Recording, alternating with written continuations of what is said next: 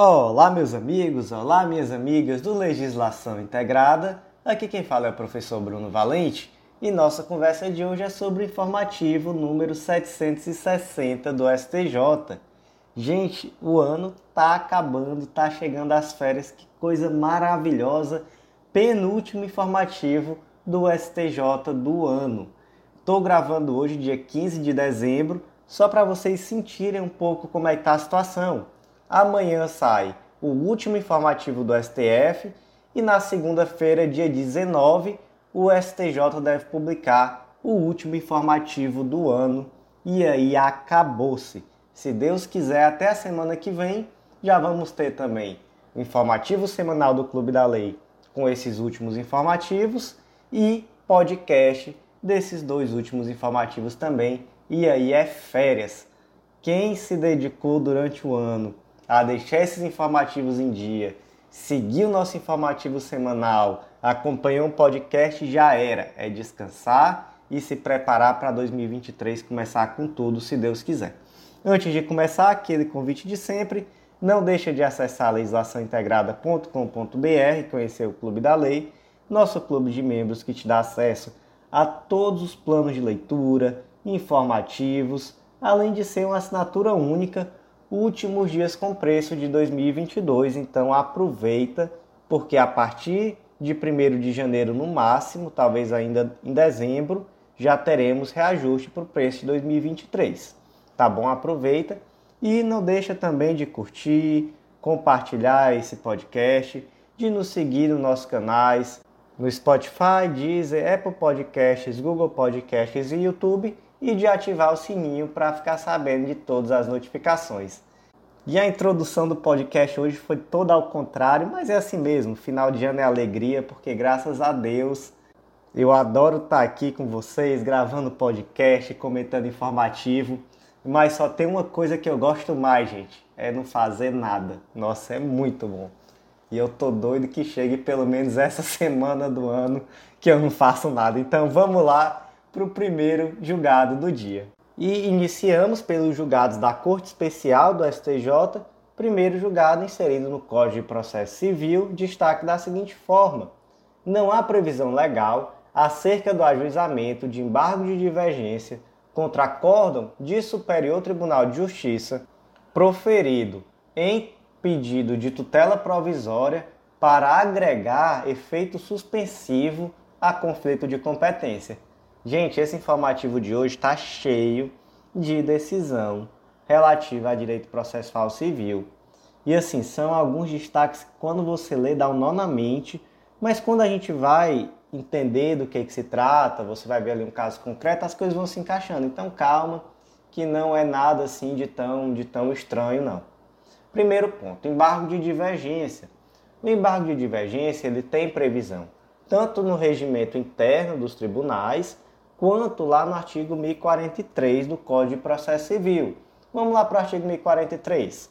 É embargável o acórdão de órgão fracionário que, em recurso extraordinário ou especial, divergir do julgamento de qualquer outro órgão do mesmo tribunal, sendo os acórdãos embargado e paradigma de mérito. Então, essa primeira hipótese você tem aqui um recurso extraordinário e especial, e você tem uma situação em que o julgado ele diverge de um julgado paradigma daquele mesmo tribunal.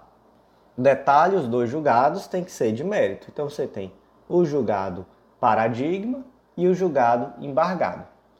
Inciso 2 foi revogado, inciso 3 em recurso extraordinário ou especial, divergir do julgamento de qualquer outro órgão do mesmo tribunal sendo um acórdão de mérito e outro que não tenha conhecido do recurso, embora tenha apreciado a controvérsia. Então, aqui nós temos também uma situação que acaba sendo semelhante, né? Também recurso extraordinário especial, aqui existe uma divergência porque o acórdão paradigma ele é de mérito e aquele acórdão que você está embargando, o recurso não foi conhecido, apesar de ter tido a controvérsia ali em, algum, em alguma medida apreciada. O artigo 226 do Regimento Interno do STJ ele vai dizer, por sua vez, que cabem embargos de divergência contra acórdão de órgão fracionário que, em recurso especial, divergir do julgamento atual de qualquer outro órgão jurisdicional desse tribunal. Então, o órgão fracionário, por exemplo, a primeira turma do STJ, decidiu de uma forma, tem um acórdão da segunda turma que decidiu de outra forma, você pode interpor ali um agravo de divergência com o objetivo de fazer o quê? De uniformizar esse entendimento. Agora que nós vimos isso, vamos ver como na verdade, na verdade, essa, esse destaque de julgado aqui é muito simples. Porque o que, que ele disse? Ó, não há previsão legal acerca do ajuizamento de embargo de divergência contra acórdão do STJ proferido em pedido de tutela provisória, a IOPA, proferido em pedido de, de tutela provisória para agregar efeito suspensivo a conflito de competência. O que, que a gente vai destacar aqui? Proferida em pedido de tutela provisória. Calma lá. Cabe embargo de divergência em face de decisão que nega ou que defere pedido de tutela provisória? Não, gente, cabe não. Tá bom? Não cabe. Então, daqui já mata o resto. Então, se não cabe, aí é que não vai caber com um objetivo de trazer efeito suspensivo. Então, o problema aqui é esse. Onde é que vai caber o embargo de divergência? Recurso extraordinário e recurso especial. Mas no mérito, no mérito do julgado, não no pedido de tutela provisória. Então, é isso aí que mata, na verdade, aqui a impossibilidade desse recurso que foi apresentado. Próximo julgado é da primeira sessão do STJ e foi inserido na Constituição Federal. Destaque da seguinte forma: compete à Justiça Comum e não à do Trabalho o julgamento de controvérsia envolvendo direitos de servidor contratado para exercer cargo em comissão regido pela CLT. Isso aqui no prova objetiva mata, mata. Porque quando você vê CLT, você já vai ler automático Justiça do Trabalho. Só que aqui compete à Justiça do Trabalho? Nananina não, compete à Justiça Comum. Por quê? Porque na verdade o que existe aqui é um desvirtuamento. Não deveria esse indivíduo ter sido contratado com CLT, porque se trata aqui de um cargo de livre nomeação e exoneração, é um cargo em comissão. Então esse indivíduo ele já de cara não poderia ter sido contratado com CLT. E aí até pode surgir uma questão. E se ele receber FGTS? E aí, mesmo assim, não vai ser da Justiça do Trabalho a competência? Não, não vai ser. E assim, se é SLT, ele vai ter FGTS, né? Então, mas mesmo assim, não é da Justiça do Trabalho. Por quê? Porque aqui, na verdade, é um desvirtuamento. E nesse desvirtuamento, esse indivíduo, na verdade, ele está exercendo uma função pública de livre nomeação e exoneração e se trata aqui de uma relação jurídico-administrativa estabelecida entre as partes. Portanto, não trata aqui de competência da Justiça do Trabalho, ainda que esse indivíduo tenha sido erroneamente contratado como seletista. Próximo julgado do dia da primeira turma do STJ, inserido no Código de Processo Civil, destaque da seguinte forma: a indicação de julgado simples e isolado não ostenta a natureza jurídica de súmula, jurisprudência ou precedente para fins do artigo 189, parágrafo 1 inciso 6 do CPC. O que que diz esse 189, parágrafo 1 inciso 6? Não se considera fundamentada qualquer decisão judicial, seja ela interlocutória, sentença ou acórdão que deixar de seguir enunciado de súmula, jurisprudência ou precedente invocado pela parte sem demonstrar a existência de distinção no caso concreto em julgamento ou a superação do entendimento. Qual é o objetivo aqui desse dispositivo? É evitar aquela situação em que o juiz simplesmente não está nem aí para o que foi invocado pela parte na petição. E aí a parte muitas vezes trouxe súmula, trouxe uma fundamentação relevante, trouxe jurisprudência, e o juiz simplesmente ignora não dizendo por que, que deixou de aplicar aquela jurisprudência, por que, que deixou de aplicar aquela súmula, etc. Isso daí, infelizmente, é super comum. Então você traz ali uma jurisprudência relevante, qual é o papel do juiz enquanto julgador? É dizer, olha, eu tenho conhecimento que essa posição existe no tri nos tribunais superiores, ou que existe aqui no meu tribunal, ou enfim. Mas, nesse caso concreto, eu acredito que não se aplica. O que é isso? É um distinguish. Ou então dizer, olha, mas eu acredito que essa jurisprudência já está superada, então por isso eu deixo de aplicar. O que é isso? É um overruling. Então, o juiz tem esse dever.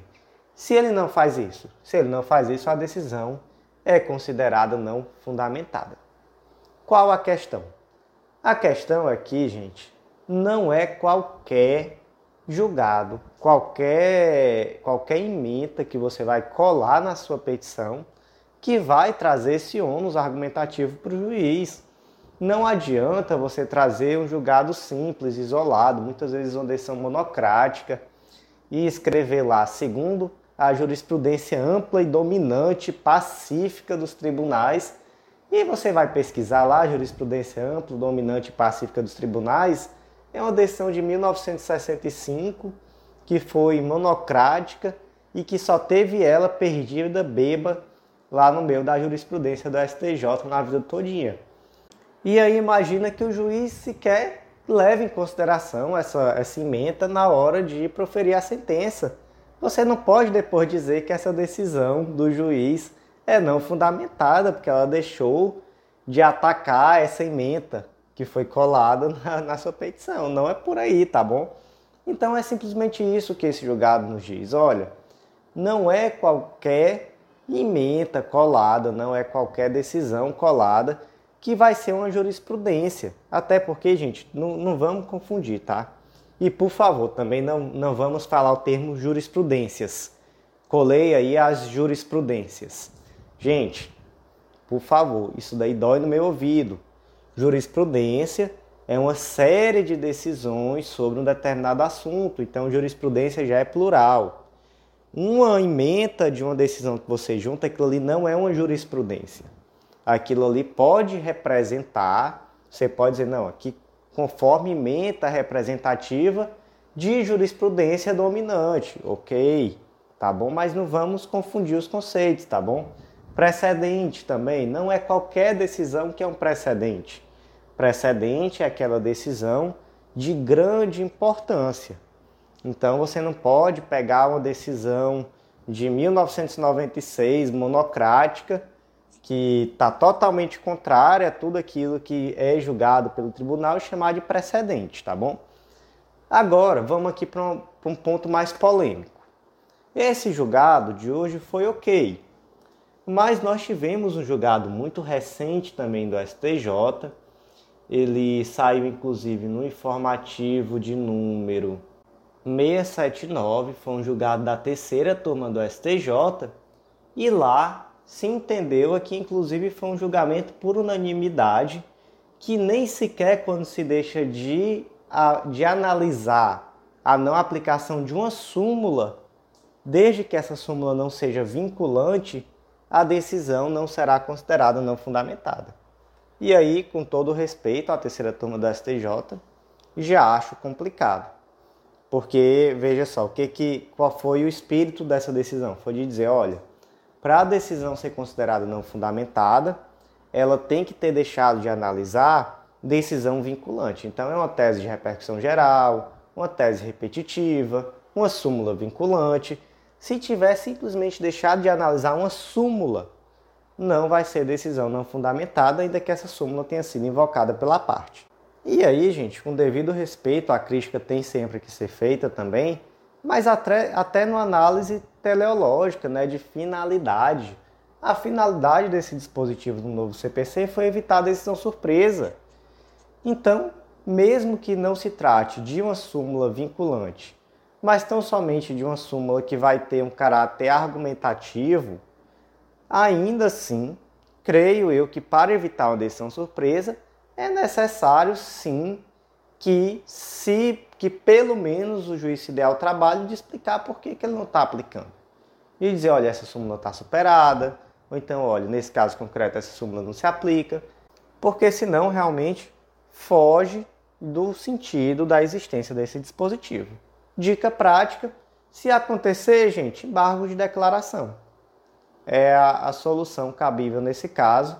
E aí, realmente, se você deixa de embargar nesse momento oportuno, aí penso eu que você também não vai ter como depois alegar que houve uma decisão não fundamentada, já que você teria a oportunidade no momento, no momento cabível de alegar que houve ali uma omissão, já que eu acredito que quando você deixa de analisar uma súmula em uma sentença ou uma jurisprudência forte, dominante, realmente se trata ali de uma omissão no mínimo.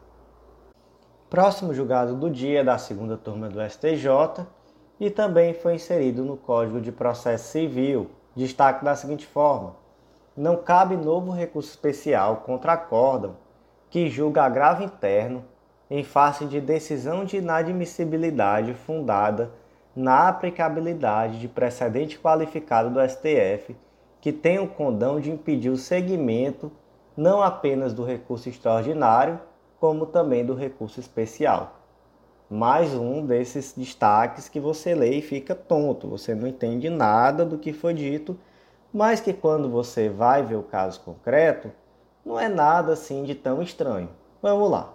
No caso concreto, era uma ação rescisória, ela foi devidamente julgada e teve o seu acórdão desafiado por um recurso especial e um recurso extraordinário.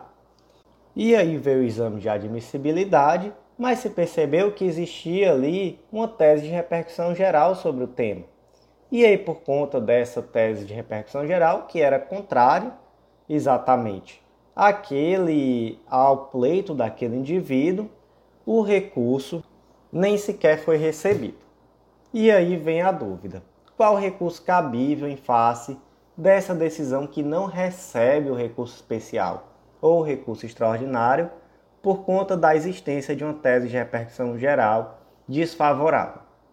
Gente, o recurso cabível nesse caso é o agravo interno, tá bom? Não, não confundam. Vamos aqui para uma, uma tabelinha que nós temos no material escrito. Se o tribunal admitir o recurso especial ou extraordinário, cabe algum recurso da decisão que admite? Não, não cabe. Se inadmitir, Aí qual é a regra?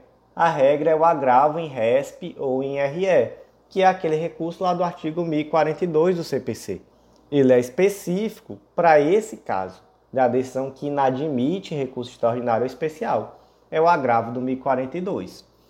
Mas, caso essa decisão que inadmite tenha sido tomada com base em um entendimento firmado em repercussão geral ou recurso repetitivo, aí nesse caso não cabe o agravo em RE ou agravo em RESP, que é o do 1042.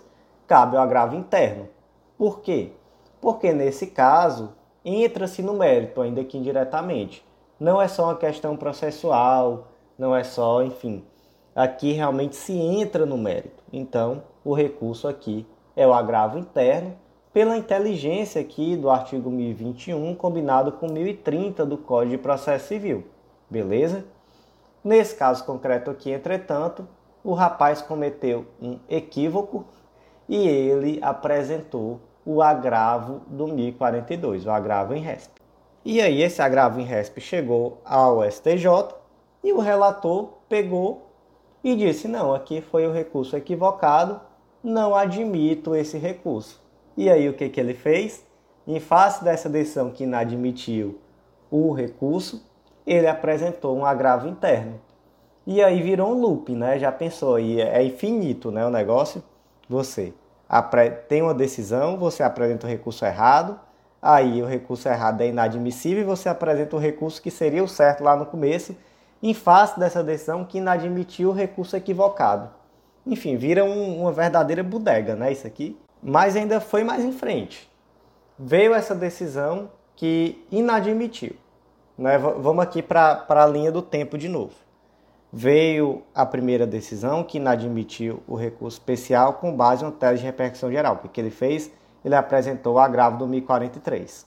E aí vem uma decisão do relator lá no STJ que também inadmitiu. Por quê? Porque foi o recurso errado. O que, que ele fez? Ele apresentou o agravo interno, que seria o recurso certo lá no começo. E aí esse agravo interno mais uma vez foi inadmitido. O que, que ele fez? Ele apresentou um recurso especial. E aí meu, enfim, virou aqui já não é mais bodega não, aqui virou um, um círculo, né? A coisa vai indo, vai indo e a pessoa vai ficar o resto da vida apresentando um monte de recurso que não cabe. Então, na verdade, o que aqui diz nesse destaque é só isso. Ó.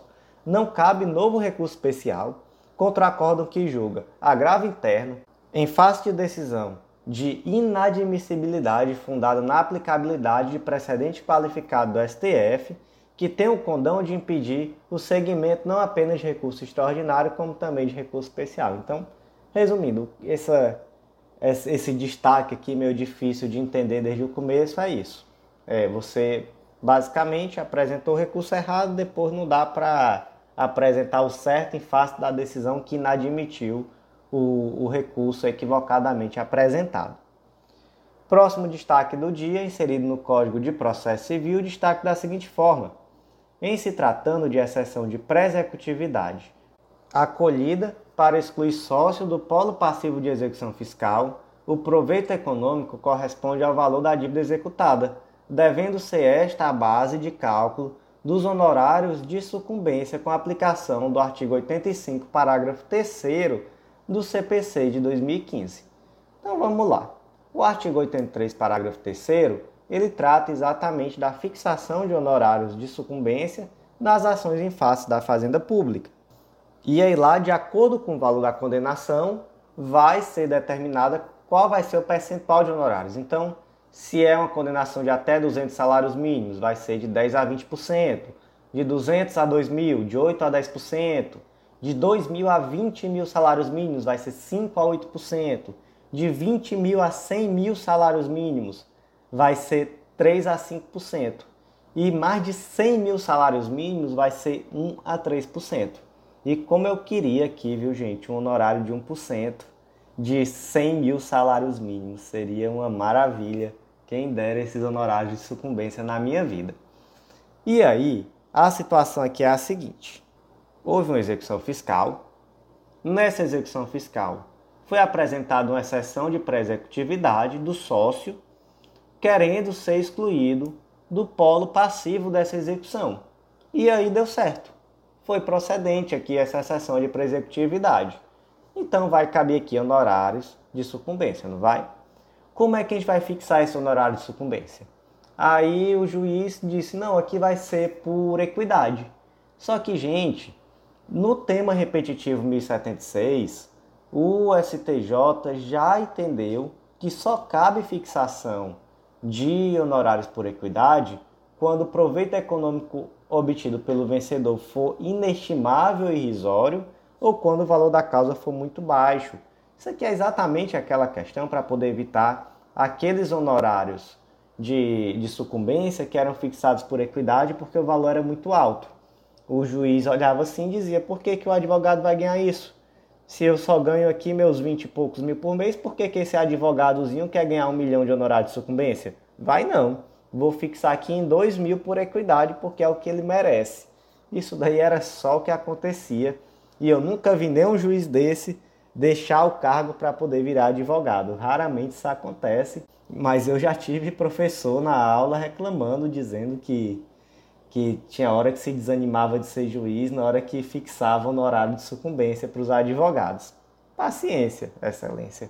Se não queria ser juiz, se queria ser advogado, fosse ser advogado e, e veríamos se você teria esse sucesso nesse sentido ou se você estaria ali brigando em uma ação ou outra de dano moral contra a Oi, briga de vizinho, algo do tipo. Enfim, resumindo, teve aqui a sessão de preexecutividade e foi fixado o honorário por equidade, mas foi fixado equivocadamente. Então o STJ disse: olha, aqui a base de cálculo é o proveito econômico. Mas também vamos ter calma. São dois sócios. Foi proposta a execução em face dos dois. Vamos dizer aqui que o valor da dívida tributária era 100 mil reais. Ok. Teoricamente, a Fazenda Pública pode cobrar 100 mil de qualquer um dos dois, porque existe uma solidariedade. Só que na prática, qualquer um dos dois que pague vai ter direito de regresso em face do outro.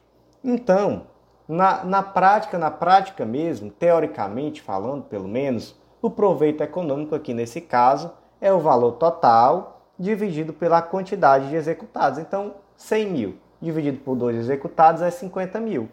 Ainda que exista uma solidariedade, ainda que o indivíduo pudesse ser de fato condenado a pagar o valor integral a princípio, enfim, mas ele teria um direito de regresso depois. Então aqui basicamente foi isso, olha, o valor aqui dos honorários vai ser o proveito econômico obtido, e esse proveito econômico obtido aqui vai ser o valor que estava sendo cobrado dividido pela quantidade de executados. Próximo julgado do dia, inserido na Constituição Federal, destaca da seguinte forma: as pessoas físicas titulares de serviços notariais e de registro não se enquadram na definição de sujeito passivo da contribuição do salário educação. Salário educação, gente, é uma contribuição que tem previsão constitucional, inclusive, está lá no artigo 202, parágrafo 5 A educação básica pública terá como fonte adicional de financiamento a contribuição social do salário educação recolhida pelas empresas na forma da lei. A quem que se destina esse salário educação?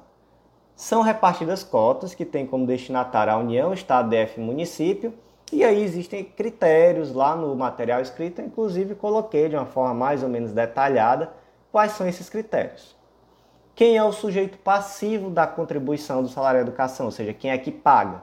A contribuição, ela tem como sujeito passivo as empresas. Não era isso que estava escrito lá, empresa. Quem é empresa?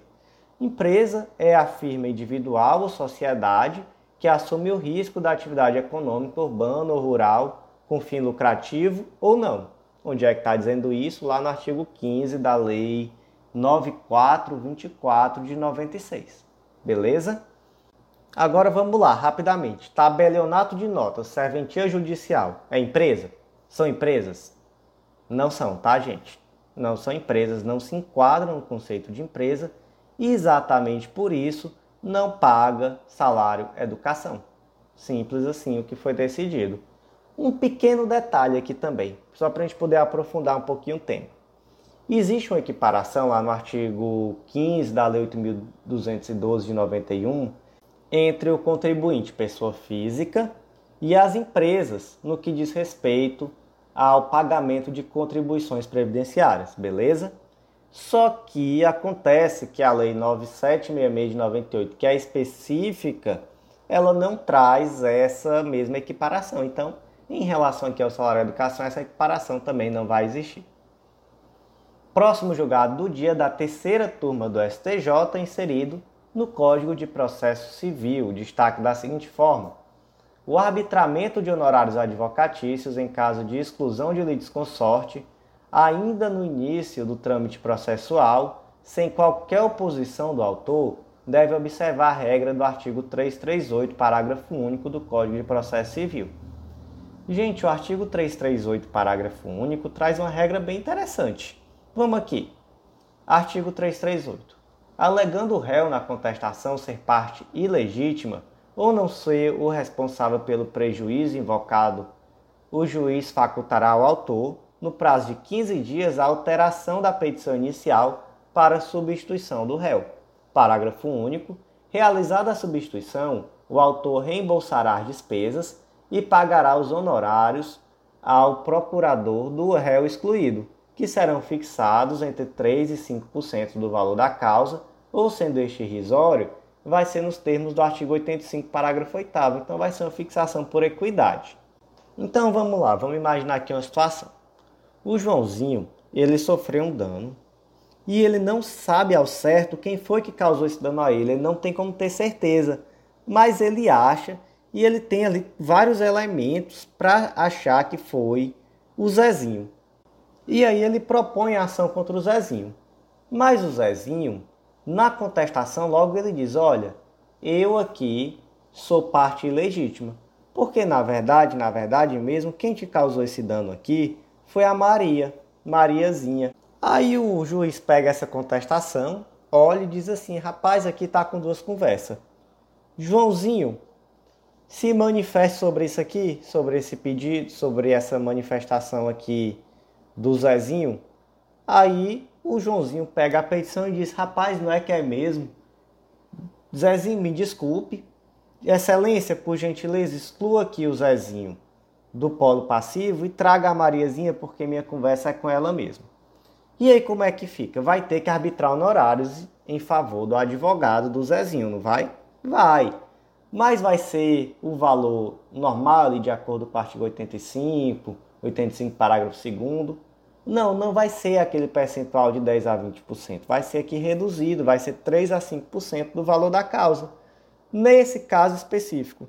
Qual é o caso específico? É quando o contestante indica na contestação que é parte legítima, indica quem é a parte legítima e o autor não cria caso, ele diz: não, beleza, desculpa, você está certo, excelência, ele está certo, exclui ele, chama o fulaninho, porque realmente é aquela outra pessoa lá, meu problema é com ela. Então, nesse caso, quando é isso daí que acontece, legal, honorário reduzido. Só que não confunda se isso acontecer em outro momento do processo, se isso acontecer de uma forma diferente, então, por exemplo, o autor não aceitou, o autor foi para o embate, pediu para incluir o outro e deixar os dois em litisconsórcio passivo, enfim. Nesses casos aí não se aplica o 338, parágrafo 1 Nesses casos vai ser a regra geral e aí vai ser exatamente lá pelo artigo 85, parágrafo 2 de acordo com os percentuais normais. Próximo julgado do dia é da quarta turma do STJ e mais um julgado inserido no Código de Processo Civil. Gente, esse informativo aqui só deu CPC. Destaque da seguinte forma: a procuração, juntada em outro processo conexo ou incidental, não há pensado ao principal, não produz efeito em favor do recorrente no STJ. Vamos lá. Artigo 76, parágrafo 2 o que, que acontece, gente, quando o indivíduo interpõe um recurso e não tem procuração nos autos, o advogado não está ali representado corretamente. Verificada incapacidade processual ou irregularidade de representação da parte, o juiz suspenderá o processo e designará prazo razoável para que seja sanado o vício. Ok, mas em fase recursal, como é que funciona? Está lá no parágrafo 2. Descumprida a determinação em fase recursal perante o Tribunal de Justiça, TRF ou Tribunal Superior, o relator não conhecerá do recurso se a providência couber ao recorrente. Então vamos lá. Suponha que o Joãozinho contratou Pedro como advogado para cuidar de seus processos que já estavam em andamento. Em uma dessas ações, o Pedro interpôs um recurso especial em face de determinado acórdão, sem entretanto juntar sua procuração. O Pedro foi intimado a regularizar sua representação, mas não fez, motivo pelo qual o recurso não foi recebido.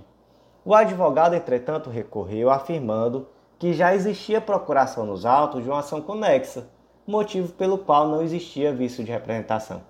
Ele disse assim: olha, de fato, aqui nessa ação não foi juntada a procuração, mas tem uma ação conexa que nem está pensada aos autos, mas é conexa.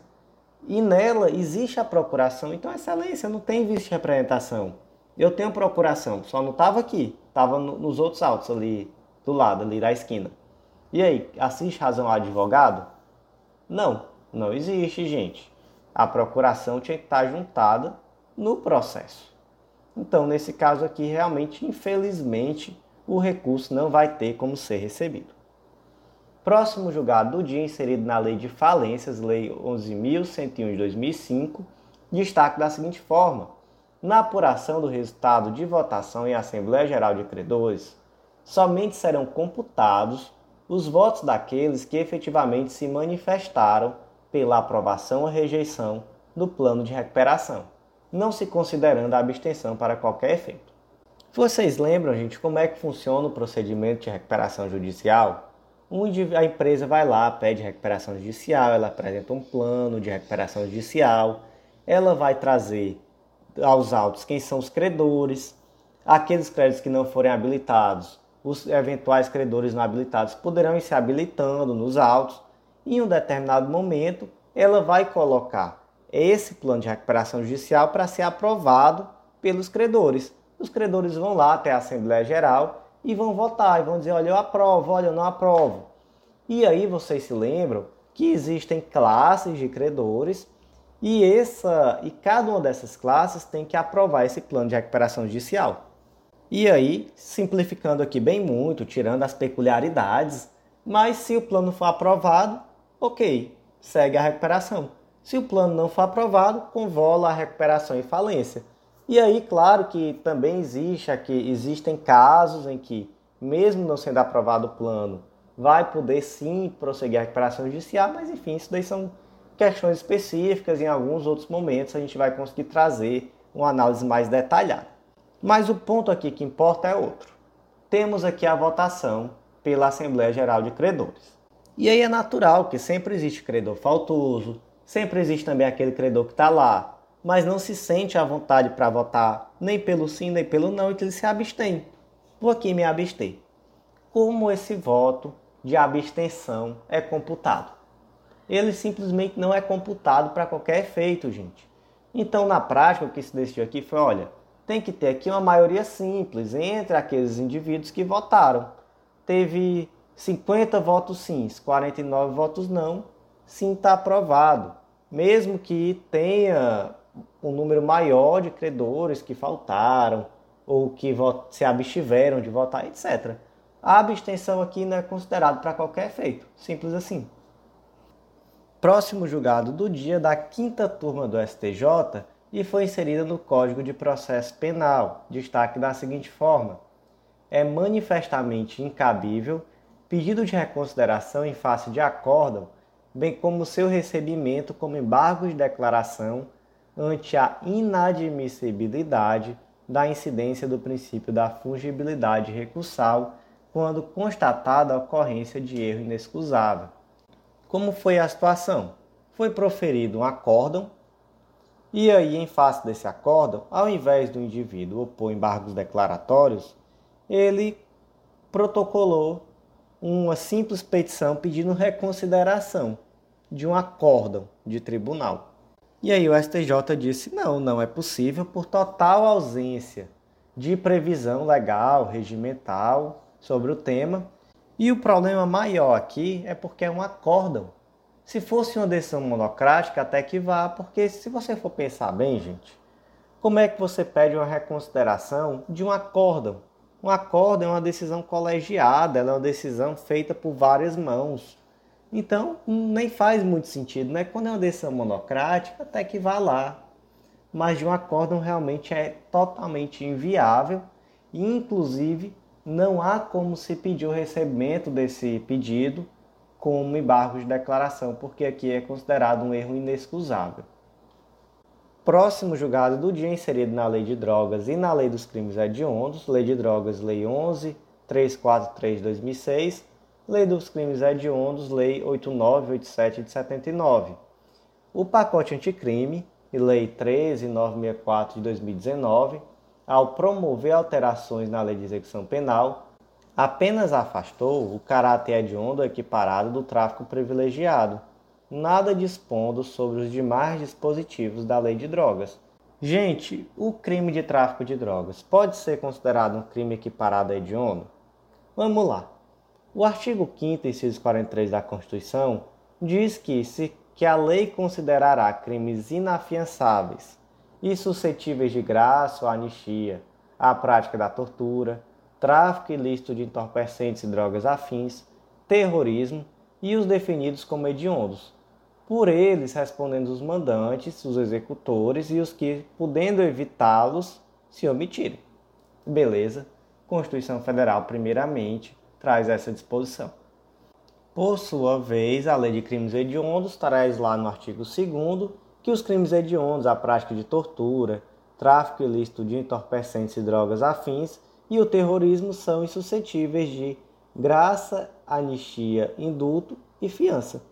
Beleza, então nós temos aqui um caráter equiparado aí de ondo do, dos crimes de tráfico de drogas. Só que vem a, o artigo 112, parágrafo 5 da Lei de Execução Penal e consolidando a jurisprudência que inclusive já existia nesse sentido, diz: não se considera hediondo equiparado para fins deste artigo o crime de tráfico de drogas previsto no artigo 33, parágrafo 4 da Lei de Drogas. Qual é esse? É o crime de tráfico privilegiado. Então, crime de tráfico privilegiado é crime hediondo? Não é. Isso daí, gente, já era algo bem firme na jurisprudência mesmo antes do, do tal do pacote anticrime. E hoje, mais ainda, né, por disposição legal expressa agora, não é crime hediondo. Mas os crimes de tráfico em geral permanecem como equiparados? Permanecem, tá? Pelo menos a posição dos tribunais superiores, inclusive a posição da STJ aqui nessa decisão por unanimidade da, da quinta turma, é de que permanece sim esse caráter hediondo, essa hediondez do crime de tráfico de drogas. Vamos iniciar então os julgados da sexta turma do STJ e são três destaques muito interessantes, os três referentes à inviolabilidade de domicílio. Então vamos lá, primeiro destaque de hoje inserido no artigo 5 inciso 11 da Constituição Federal, destaque da seguinte forma: a abordagem policial em estabelecimento comercial, ainda que a diligência tenha ocorrido quando não havia mais clientes, é hipótese de local aberto ao público que não recebe a proteção constitucional da inviolabilidade de domicílio. Essa proteção está onde? Artigo 5 inciso 11. A casa é asilo inviolável do indivíduo ninguém nela podendo penetrar sem o consentimento do morador, salvo em caso de flagrante delito ou desastre, ou para prestar socorro, ou durante o dia por determinação judicial. E aí, gente, sempre que a gente for falar de entrada em domicílio, nós precisamos lembrar do tema de repercussão geral 280. A entrada forçada em domicílio sem mandato é lícita mesmo em período noturno quando amparada em fundadas razões, devidamente justificadas a posteriori, que indiquem que dentro da casa ocorre situação de flagrante delito, sob pena de responsabilidade disciplinar civil e penal do agente ou da autoridade e da nulidade dos atos praticados. Então, nós temos aqui uma necessidade de fundamentação a posteriori das fundadas razões pela qual existia ali uma situação ou se verificou que ali de fato existia uma situação de flagrante delito, ok? Mas aqui o fato é que foi encontrada uma carga roubada nas dependências de uma borracharia. Então, se é uma borracharia, é um estabelecimento aberto ao público. E aí, qual foi o procedimento da polícia? Foi um procedimento muito correto, gente, aqui, muito elogiável. A polícia chegou até o local, e viu que existia ali um trânsito de clientes e esperou que esse trânsito de clientes acabasse. E ao final, quando esse local já estava ali fechando, os clientes saíram, foi lá, a polícia adentrou e efetuou as buscas e de fato encontrou esses bens que foram anteriormente roubados. Procedimento da polícia aqui, gente, merece estrelinha corretíssimo e naturalmente aqui não existe nenhum tipo de nulidade. E qual o destaque aqui? Que por ser um local aberto ao público, não existe aqui proteção de domicílio. Então não existe aqui inviolabilidade de domicílio, é um local aberto ao público. Professor mesmo que já estivesse fechado no momento que entrou, gente, mesmo assim, e veja como a polícia agiu aqui corretamente ela não entrou antes com o objetivo de evitar um constrangimento. Ela deixou que o local estivesse sem clientes, até porque, gente, imagina aí, a polícia tinha ali tudo para efetuar esse flagrante. Ela tinha certeza que existia uma situação de flagrante, mas podia ser que alguma coisa ali no final das contas desse errado, né, e não tivesse. E aí, imagina o constrangimento da pessoa de ter a polícia adentrando no local com os clientes dentro. Então, enfim, para que não ficasse nenhum tipo de dúvida, nenhum tipo de, ou melhor, nenhum tipo de risco de trazer um constrangimento indevido, a polícia esperou pacientemente que o local estivesse sem nenhum cliente e só então adentrou e efetuou o flagrante. Gente, a atuação aqui perfeita da polícia, parabéns. O próximo julgado ele também diz respeito à inviolabilidade de domicílio, também foi inserido na Constituição Federal, também no artigo 5 inciso 11. Mas aqui são dois destaques. Os dois são muito importantes e eu acho que o segundo é até mais importante do que o primeiro. Mas vamos lá, primeiro destaque. O simples fato de o acusado ter antecedente por tráfico de drogas não autoriza a realização de busca domiciliar, porquanto desacompanhado de outros indícios concretos e robustos de que, nesse momento específico, ele guarda drogas em sua residência. Eu vou logo ler o próximo destaque também, porque eu acho que o exemplo fica melhor quando eu já tiver os dois destaques para comentar. Mesmo se ausente coação direta e explícita sobre o acusado, as circunstâncias de ele já haver sido preso em flagrante pelo porte de arma de fogo em via pública e estar detido sozinho sem oportunidade de ser assistido por defesa técnica e sem o mínimo de esclarecimento sobre seus direitos, diante de dois policiais armados, poderia macular a validade de eventual consentimento para a realização de busca domiciliar em virtude da existência de um constrangimento ambiental barra circunstancial. Olha que termo legal, gente. Constrangimento ambiental barra circunstancial. Vamos aqui para um caso concreto. O Joãozinho estava na rua, bem longe da casa dele, a quilômetros da casa dele.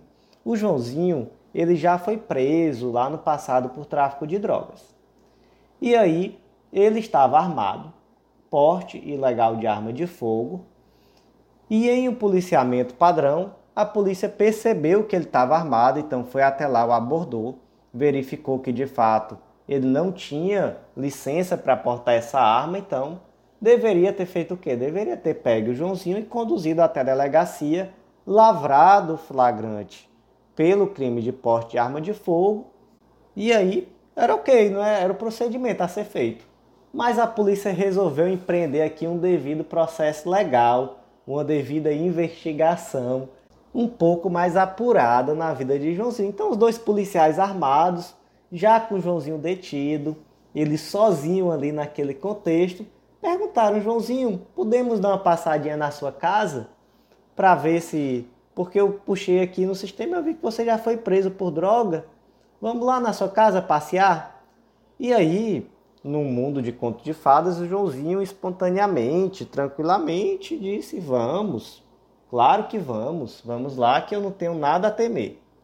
Chegando na casa de Joãozinho, sei lá quantos quilômetros de distância, encontraram lá o que? Droga, balança de precisão, dinheiro contado em, em notas menores.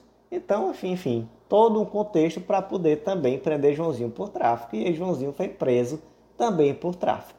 E aí, gente? O que, que vocês têm a dizer sobre essa prisão pelo tráfico de drogas? É uma prisão legal ou ilegal? Gente, prisão ilegal. Ilegal. Porque veja só, em relação ao crime de porte de arma, naquele contexto, foi uma denúncia anônima, até aí até ok. É, vamos imaginar que de fato a polícia não foi direto abordar por conta dessa denúncia anônima, ela ficou ali, ela observando, ela viu que o indivíduo estava armado e foi lá e abordou. Correta a postura nesse ponto. Mas já pegou o indivíduo armado, o crime já, já tem tudo ali que é necessário para configurar o crime, leva para a delegacia. Não existe isso, gente, de fazer busca na vida da pessoa para ver se encontra mais algum crime. Como é o nome disso? O nome disso é pescaria probatória. O que aconteceu aqui na vida do Joãozinho foi uma pescaria probatória. Os policiais foram até a casa dele, que era do outro lado da cidade, para poder ver se eles encontravam a prova de mais algum crime. Aí você diz assim, professor, mas ele já foi condenado por tráfico. Existia aqui uma probabilidade muito grande dele estar tá continuando, dele continuar traficando. Eu vou dizer, tá certo, ele já foi condenado por tráfico. Mas lembre-se que o nosso direito penal não é um direito penal do autor, é um direito penal do fato. O fato do indivíduo já ter sido condenado não pode tornar ele uma pessoa estereotipada ao ponto de você Daí para frente, sempre partir do pressuposto que ele continua praticando o mesmo crime. Ah, mas na prática ele estava sim, mas isso não tem nada a ver. Na prática ele estava, mas não é por isso que ele vai poder a qualquer momento ter a sua casa invadida para procurar droga. Ah, mas ele foi encontrado armado, sim, o crime de porte de arma está configurado. Ele já tinha que ser levado à delegacia. Então, esse procedimento de ir até a casa e adentrar para procurar droga é um procedimento ilegal. Então, realmente, se não existia nenhum indício concreto, robusto, não há como se dizer que existia ali um flagrante do crime de tráfico de drogas para fundamentar o ingresso em domicílio. Aí você vai para o segundo ponto. Professor, mas ele aceitou que os policiais entrassem na casa. Gente, aí é que está esse termo muito legal que foi utilizado aqui, que foi o termo constrangimento ambiental ou circunstancial. Alguém aqui consegue me dizer? Primeiro, ninguém aqui vai conseguir me dizer que essa autorização de fato existiu. Até porque a gente sabe que essa autorização ela tem que ser feita por escrito, ela tem que ser feita na presença de testemunhas, sem a existência de coação, é uma situação muito diferente dessa aqui, no caso concreto, em que o indivíduo estava sozinho, sem advogado para poder esclarecer os direitos dele, detido, ao lado de dois policiais armados, e eles disseram: Vamos ali na tua casa? E aí, gente, que proposta é essa, né? Vamos ali na minha casa fazer o quê, doutor? Isso aqui não é encontro no Tinder, não. Você tá me levando é preso, me leva para a delegacia. O que, que você quer fazer na minha casa? Enfim, naturalmente, ali existia no mínimo, se você se você imaginar que houve uma autorização, no mínimo, no mínimo, você tem que dizer que houve um vício de consentimento. Porque se um cabo armado diz, eu vou, vamos ali na tua casa, com a arma apontada para a tua cabeça, tu vai dizer, vamos, vamos lá em casa. Ele vai dizer, posso levar esse seu notebook? Pode, leve, é seu, leve meu carro, enfim, é uma coação. Por mais que não tenha existido uma coação direta, não precisava nem botar arma na cabeça. Mas a própria circunstância mostra uma circunstância em que o indivíduo não tinha como externar o consentimento dele de forma eficaz. Então, ainda que se diga, ah, houve o consentimento, mesmo assim, nesse caso concreto, nessa circunstância, esse consentimento de forma alguma é válido ao ponto de justificar uma entrada em domicílio. E aí, Nesse caso aqui, o mais interessante é que já foi, já ingressaram no domicílio até com cão farejador, procurando droga, procurando tudo. Enfim, qual foi a solução aqui do STJ? O Joãozinho foi condenado pelo crime de porte ilegal de arma de fogo, mas a condenação por tráfico de drogas foi anulada, já que houve aqui uma invasão de domicílio e houve aqui uma pescaria probatória. Então, gente, por hoje foi isso. Eu agradeço muito a você que ouviu até o final. Penúltimo informativo do STJ do ano. Olha só que notícia boa. E se Deus quiser, até o Natal vamos estar com tudo pronto, tudo em dia para você também curtir o seu Natal. Quem sabe até o final de semana antes do Natal, já tranquilo, tranquilo, porque gente, essa pausa de fim de ano é muito merecida não se cobrem esse ponto de achar que tem que trabalhar, estudar até Natal, Ano Novo, não. Uma semana de descanso não mata ninguém, pelo contrário, é muito melhor que você comece 2023 com a bateria cheia, com sangue no olho para ir para cima e conseguir essa aprovação. Não precisa estar tá estudando na hora da virada do ano, não. Não precisa disso, não, tá, gente? Vamos descansar, vamos aproveitar, vamos curtir a família porque eu vou dizer uma coisa para vocês. Quando passa em concurso que vai para longe de casa e que a maioria de vocês vai passar em concurso, vai acontecer isso. Vai fazer falta estar tá em casa e, é, e esse momento de Natal, de Ano Novo, que você volta para casa e fica com a família, vai ser o momento que vocês mais esperam no ano. E eu falo isso com muita autoridade, porque eu acabei de vir para o interior do Pará com minha esposa que assumiu como defensora pública. Então, esse momento que a gente volta para Fortaleza e fica lá com a família é legal demais, é muito bom, a gente espera. Então, se você ainda está em casa, aproveita, gente. Aproveita, descansa, passa esse tempo com a família e vamos entrar 2023 com tudo. Então eu aguardo vocês no próximo podcast e até lá.